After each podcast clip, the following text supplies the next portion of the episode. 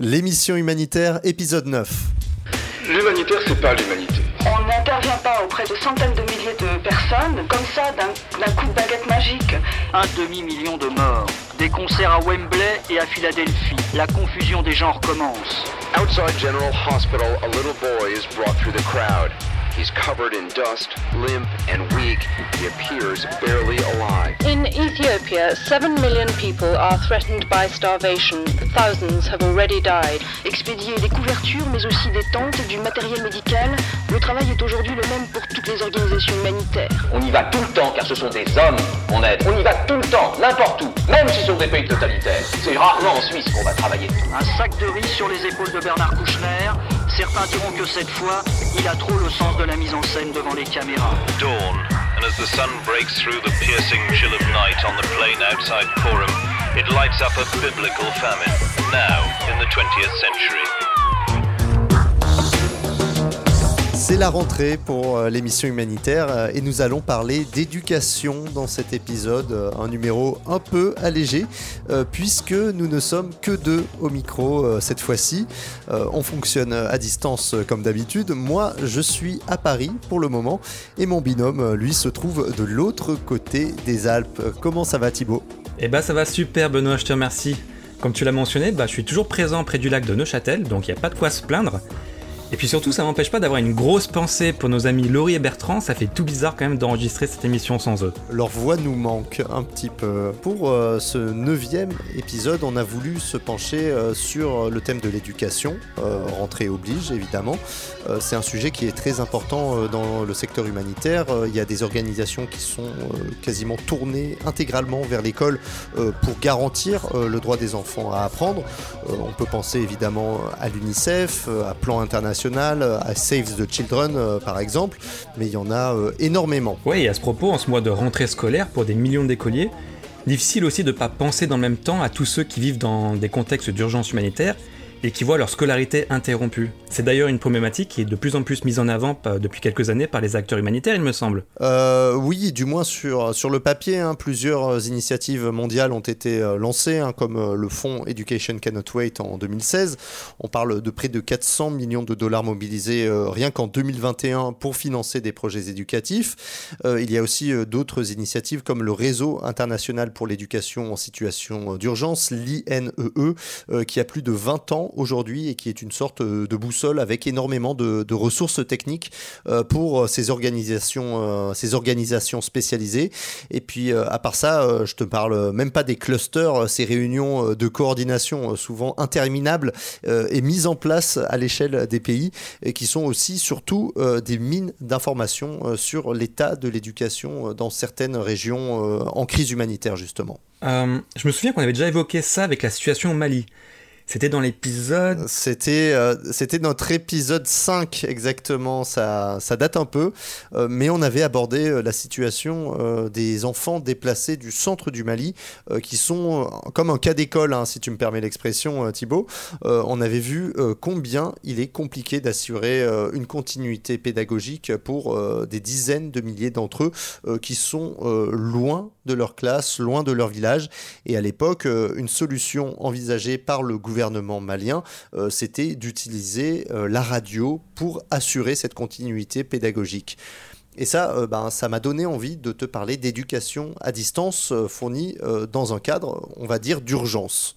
Ouais, et puis d'ailleurs, on n'a même pas besoin d'aller bien loin pour parler d'éducation en situation d'urgence, puisque c'est aussi un sujet qu'on a beaucoup évoqué chez nous, au début de la pandémie de Covid-19. Ouais, la pandémie, euh, ça a été euh, un gros détonateur. Les besoins en matière d'éducation en situation d'urgence euh, ont explosé et au total, les appels de fonds ont été chiffrés à environ 3 milliards de dollars rien qu'en 2021. C'est deux fois plus que l'année précédente en 2020.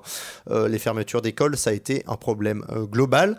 ça, ça a été très bien documenté, notamment par l'UNESCO. Hein. Ils ont un dashboard là-dessus qui est hyper bien foutu.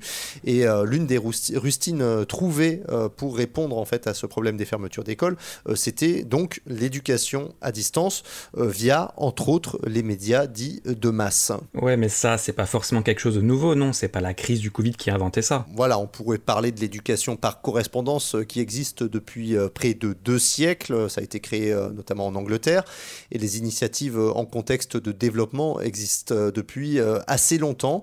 Moi, je me souviens, il y a près de 15 ans, quand je suis arrivé en République démocratique du Congo, à Kinshasa, je travaillais pour une société de production qui travaillait elle-même avec une ONG américaine, Education Development Center, qui produisait des émissions avec des cours de français, de maths, etc. donc en RDC, mais aussi dans certains pays d'Afrique australe.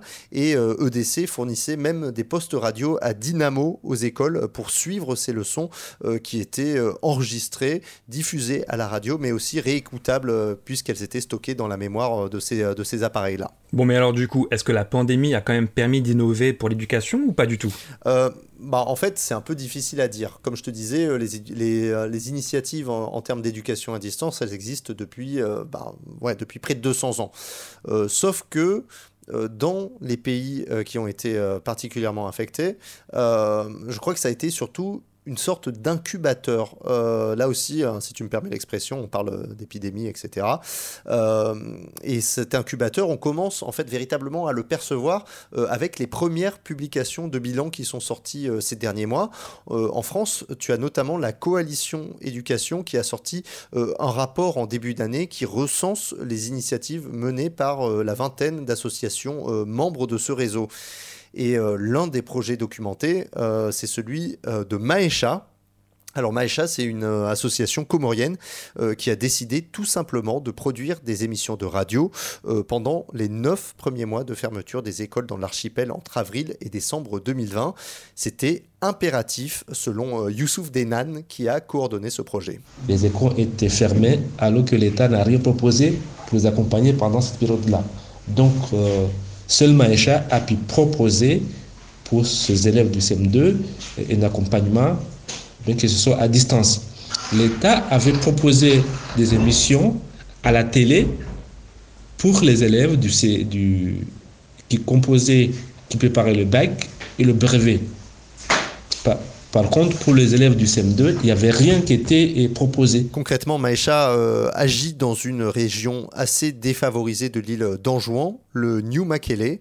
Euh, l'objectif euh, de ce projet, donc, ça a été de fournir une poursuite des classes pour environ 1500 élèves de fin de primaire. Et pour ça, l'association s'est concertée avec les profs et les encadreurs pédagogiques. Il fallait définir donc les cours essentiels à poursuivre en fonction des programmes officiels. Et puis, finalement, à, l'issue de ces concertations, Maesha et ses encadreurs pédagogiques vont décider que la radio est le support approprié pour assurer cette continuité. Et l'idée, euh, c'est de produire euh, des spots de 5 à 10 minutes pour chaque leçon euh, de lecture, de maths, vraiment, vraiment la base avec des messages hyper simples. une dizaine d'enseignants sont mobilisés pour enregistrer ces leçons. et vient ensuite la question de la diffusion à la radio. Et ça aussi, ça a été un défi selon Youssouf Denan. Il y avait des inquiétudes. Bien entendu, comme je le dis au début, il y avait des difficultés. Mais autre inquiétude, c'était euh, par rapport euh, à le temps d'écoute. Nous sommes dans, dans, une zone très reculée, donc il n'y a pas d'électricité 24 sur 24, il y a tellement de délestage. Donc on, avait une inquiétude que les élèves ne puissent pas pouvoir écouter euh, les, émissions à la radio. Donc on s'était convenu avec les trois radios qui étaient identifiées pour la diffusion dans le cadre de cette émission-là, de faire en sorte que les émissions euh, colle avec euh, le temps euh, d'électricité. Donc ça dans la matinée, l'après-midi et le soir. Bon, par ailleurs, la radio elle-même ne suffit pas. Ça, c'est ce que constate l'équipe de Maesha.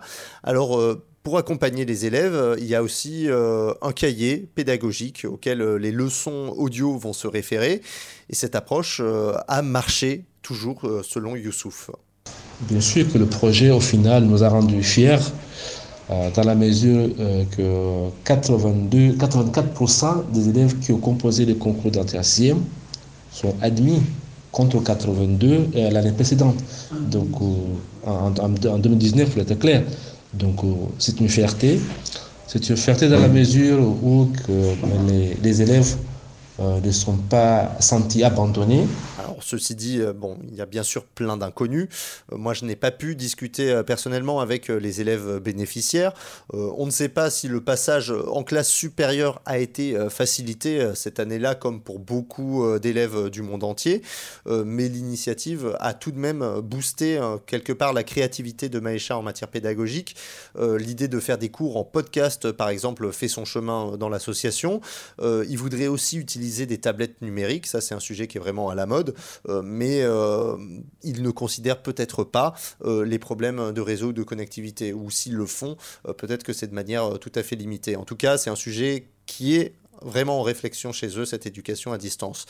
Et ce fourmillement en fait qui a été constaté euh, chez Maesha, euh, il a été aussi euh, vu du côté de partage. C'est l'ONG française qui soutient Maesha et qui soutient aussi une vingtaine d'autres associations au niveau mondial. Yolène Guérif, la directrice, m'a notamment décrit d'autres projets qui ont été soumis pendant la période du Covid. Très vite, on, a eu des demandes, des demandes qui venaient des quatre coins du monde pour accompagner des initiatives d'adaptation, d'adaptation des projets et des programmes. Donc à cette, période, on a reçu 16 demandes de projets complémentaires, euh, alors qu'on a 29 partenaires. Cette initiative de Maïcha, elle n'est pas isolée. On a au moins deux autres partenaires qui ont travaillé sur des émissions radio, notamment au Bénin et au Burkina Faso. Euh, et puis, on a d'autres partenaires qui ont travaillé euh, sur des groupes WhatsApp, des réseaux sociaux, certains qui ont relayé des émissions télé ou radio qui avaient été mises en place par le gouvernement dans des pays euh, comme le Cambodge par exemple ou l'Inde. On a des partenaires qui ont euh, pris leur euh, leur 4x4, des mégaphones et qui sont allés dans les quartiers des favelas au Honduras lire des, des, des, leçons et faire la classe par mégaphone pour essayer de respecter les consignes sanitaires. Donc ils ont vraiment les 29 partenaires, ils ont déployé euh, des capacités d'innovation, d'adaptation, d'imagination assez, euh, assez incroyables pendant toute cette période. Mais par ailleurs, euh, les limites de ces projets sont très claires, toujours selon Yolène Guérif. On remplace pas un prof par un, par un média aussi interactif soit-il. Maïcha et les autres partenaires qui ont travaillé sur, sur ces systèmes un peu d'éducation à distance euh, donc ils ont euh, proposé des temps de rencontre euh, avec les professeurs. Donc en fait les, les enfants et les parents apportaient apportaient aux professeurs les cahiers qui étaient corrigés, qui étaient rendus. Donc il y avait quand même tant bien que mal des temps de des temps d'interaction un tout petit peu plus adaptés et personnalisés. Et puis ben, évidemment l'autre l'autre limite c'est la fracture technologique. Donc là on parle de poste de radio. il a fallu de fait accompagner la dotation des foyers euh, avec ces, appareils. Donc Maesha a, doté les, foyers les plus vulnérables de postes de radio. Alors imaginez quand on a parlé de télé ou quand on a parlé de smartphone. Partage assure avoir tiré beaucoup de leçons, euh, de bonnes pratiques de ces projets, avec une possible adaptation dans d'autres crises pour Yolène on se dit que les acquis, ils vont servir euh, dans deux situations bien différentes. Euh, la situation de crise euh, ou d'urgence, je pense évidemment au Sahel, hein, on travaille au Burkina Faso. Aujourd'hui, au Burkina Faso, sur l'ensemble du pays, à fin juin, c'était presque 4300 écoles qui étaient fermées. Donc on pense évidemment à ces situations de crise de long terme. On pense aussi à des, à des crises plus, ponctuelles, mais tout aussi importantes et où les écoles ferment, euh, catastrophes naturelles. On voit ce qui est en train de se passer au Pakistan. On a eu des, des inondations terribles en Équateur l'année dernière avec des éboulements de terrain où les écoles ont fermé pendant plusieurs jours.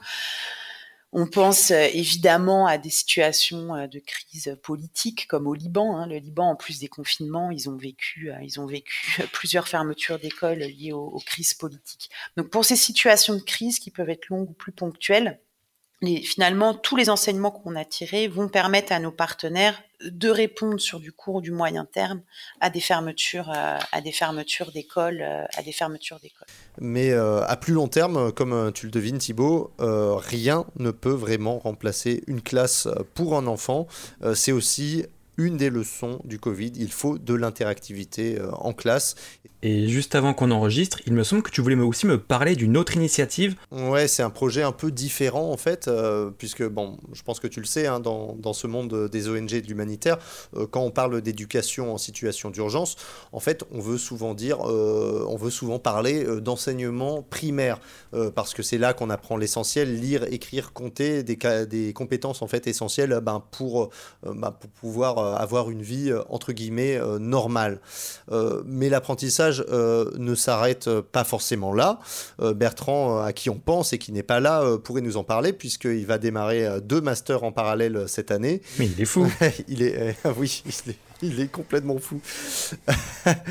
Bref, Bertrand pourrait quand même bénéficier d'une ONG qui veut aussi promouvoir un accès à l'enseignement supérieur pour des réfugiés. Hmm, c'est super intéressant comme initiative ça, et ça se passe où? Alors, euh, cette ONG, elle s'appelle YES pour Youth Education and Sport, c'est-à-dire donc éducation des jeunes et sport. C'est une association euh, créée il y a euh, deux ans et qui travaille surtout dans les camps de réfugiés de Kakuma et Kalobeyei au nord-ouest du Kenya. Et l'un des objectifs des dirigeants de YES, c'est d'offrir des cours assez pratiques pour les gens sur place. Et il y a beaucoup de demandes selon le directeur pédagogique Aimé Bizimana. Pour euh, chaque formation, on a, euh, lors de l'enregistrement, nous avons plus de 200 demandeurs. Donc, vous comprenez que euh, par rapport à ce que nous retenons, les demandeurs sont, sont, sont nombreux. Donc les places sont chères selon ce réfugié burundais et concrètement Yes offre des formations en utilisation des outils en ligne comme Google Classrooms via WhatsApp, tous les moyens euh, sont bons. Euh, l'idée, donc, c'est de former ces gens avec, euh, à ces compétences-là d'utilisation des outils en ligne, mais aussi pour leur apporter des connaissances qui vont être très pratiques selon, selon Aimé. nous avons par exemple une formation en interprétariat. interprétariat, c'est communautaire, c'est une formation de l'Université de Nairobi. Nous avons une autre formation de l'université d'Omoy. Euh, c'est une formation en entrepreneuriat. Euh, dans cette formation, nous avons aussi 20 étudiants et ils vont, terminer avec le programme euh, cette année. Là encore, sans avoir parlé avec les bénéficiaires, moi je vois aussi certaines limites. ce sont vraiment des enseignements qui sont pour le moment, en tout cas, très utilitaires sur le papier. Euh, est-ce que tu peux faire euh, des études littéraires ou de sciences politiques quand tu es un réfugié qui vit dans un de ces euh, deux camps au Kenya? En tout cas, pour le moment, c'est pas proposé. Et puis, il y a aussi ben, d'autres problèmes qu'on a déjà évoqués et qui sont évidents, toujours selon Aimé. Le problème que nous rencontrons systématiquement est lié à la connectivité qui n'est pas stable dans notre région. Euh, aussi, euh, les étudiants ne sont pas adaptés aux, aux, plateformes d'apprentissage. Et vu que les universités n'ont pas ou peu d'expérience en formation à distance dans des contextes de crise, une organisation euh, des réfugiés sur le terrain est indispensable euh, à les aider à franchir cette dernière étape.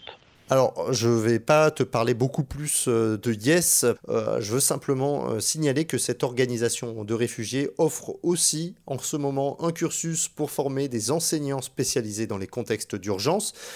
C'est une formation qui se fait avec AIN, le réseau africain d'éducation supérieure dans les situations de crise.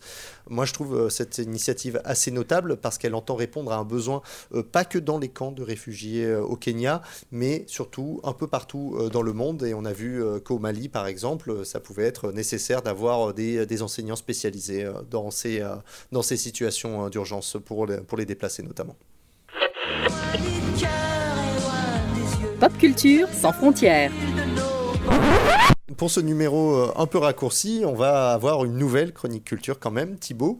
Et tu vas une nouvelle fois nous parler euh, de jeux vidéo. On sait que tu aimes ça, plus exactement du jeu vidéo comme un moyen de sensibilisation, euh, voire même euh, de formation. Et eh oui Benoît, et d'ailleurs je suis vraiment content de présenter cette chronique à tes côtés, car on précisera auprès des personnes qui nous écoutent qu'on est à peu près les deux nerds de l'équipe, les deux seuls qui jouent encore à la Nintendo Switch en catimini ou pas.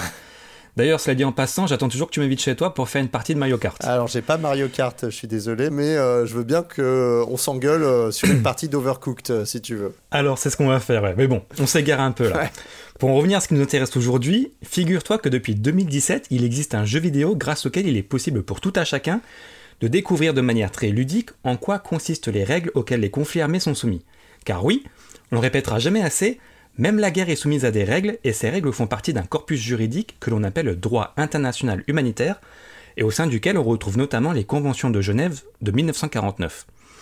Et le jeu dont je veux te parler, Benoît, s'intitule tout simplement Laws of War, les lois de la guerre en bon français. Et pour être tout à fait exact, il s'agit en fait d'un DLC, un contenu additionnel d'Arma 3, un jeu de tir à la première personne développé par les studios tchèques de Bohemia Interactive, et dans lequel on incarne deux soldats impliqués dans un conflit armé se déroulant sur une île fictive en Méditerranée. Jusque-là, rien de nouveau dans l'univers des jeux de ce genre, mais justement, c'est au travers de son DLC que le jeu se démarque très nettement, et c'est Joris Vantland, le développeur en chef de Laws of War, qui nous en parle le mieux. Après avoir euh, travaillé pendant plusieurs années sur la série Arma, on avait envie de faire quelque chose qui ne se limitait pas uniquement au combat, quelque chose avec une perspective différente sur la guerre. Et dès le départ, nous savions que nous voulions nous concentrer sur les personnes qui ne combattent pas, principalement les civils, surtout que quelques années plus tôt, le Comité international de la Croix-Rouge nous avait contactés pour nous demander si nous étions à la recherche de conseils en matière de droit international. Et oui, qui de mieux placé que le CICR, organisation dont le mandat est notamment de veiller à la bonne application du droit international humanitaire, pour effectivement s'assurer que le message délivré auprès des joueurs soit à la fois clair et exact. Mais encore faut-il que cela soit bien fait, car le plus grand risque dans ce cas est d'adopter un ton qui serait trop moralisateur et qui ferait donc fuir les joueurs. C'est justement cet écueil que les équipes de Bohemia Interactive ont cherché à éviter lorsqu'elles ont commencé à développer le jeu. On voulait que les joueurs en apprennent plus sur le sujet de la façon la plus naturelle possible, en les confrontant à des situations très pratico-pratiques, avec euh, quelques commentaires de notre part, car on savait que ça n'aurait jamais marché de parler des lois de la guerre de façon très scolaire.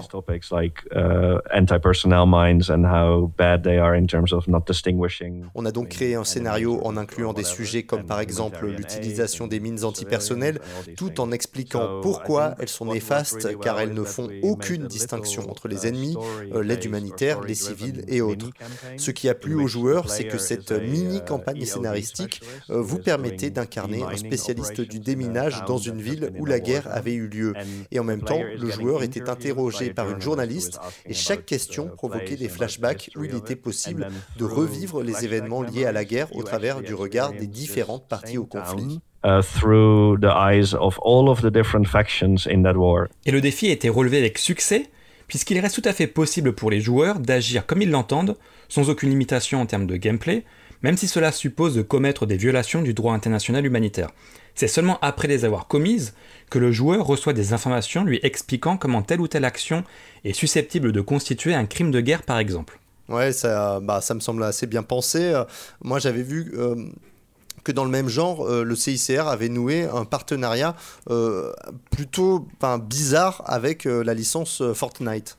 Ouais, et je t'avoue que ça m'avait aussi carrément surpris qu'avec ses couleurs chatoyantes et ses chorégraphies façon technonique 2.0, faut quand même reconnaître que l'univers de Fortnite est à l'opposé total du réalisme de la guerre proposée par Arma 3, mais c'est aussi pour cette raison que l'approche proposée par le CICR a été radicalement différente, comme me l'a expliqué Christophe Enger, chargé de communication média de l'organisation. We made a conscious decision in Fortnite Avec Fortnite, on a délibérément choisi de nous éloigner des règles de la guerre et de nous concentrer plutôt sur nos activités d'assistance parce que l'on savait qu'il aurait de toute façon été très difficile de changer le gameplay du jeu d'Epic Games. Donc on s'est appuyé sur le mode créatif du jeu pour créer un tout nouveau monde tout en adoptant un gameplay fun qui donnerait envie aux joueurs d'apporter de l'aide le plus vite possible ou de déminer des zones le mieux possible. Best as possible. Alors, euh, juste une minute, euh, Thibaut. Euh, là, tu es en train de nous dire que le CICR euh, essaie de devenir une sorte de développeur de jeux vidéo à part entière, euh, en plus ben, de toutes les autres activités humanitaires euh, qu'il mène sur le terrain, c'est ça? Non, non, non, non, faut pas exagérer non plus, mais dans le fond, en fait, c'est pas si déconnant que ça. Parce que le jeu vidéo est un moyen hyper ludique de sensibiliser le public sur des sujets aussi sensibles que l'humanitaire ou l'impact des conflits armés. J'en avais d'ailleurs déjà parlé lors de ma chronique sur le jeu This War of Mine, et cette vision des choses est pleinement partagée par le CICR, comme me l'a expliqué Christophe Henger. Historiquement, le Comité international de la Croix-Rouge est mandaté par les États pour promouvoir le respect du droit international humanitaire, les conventions de Genève et les lois de la guerre en général.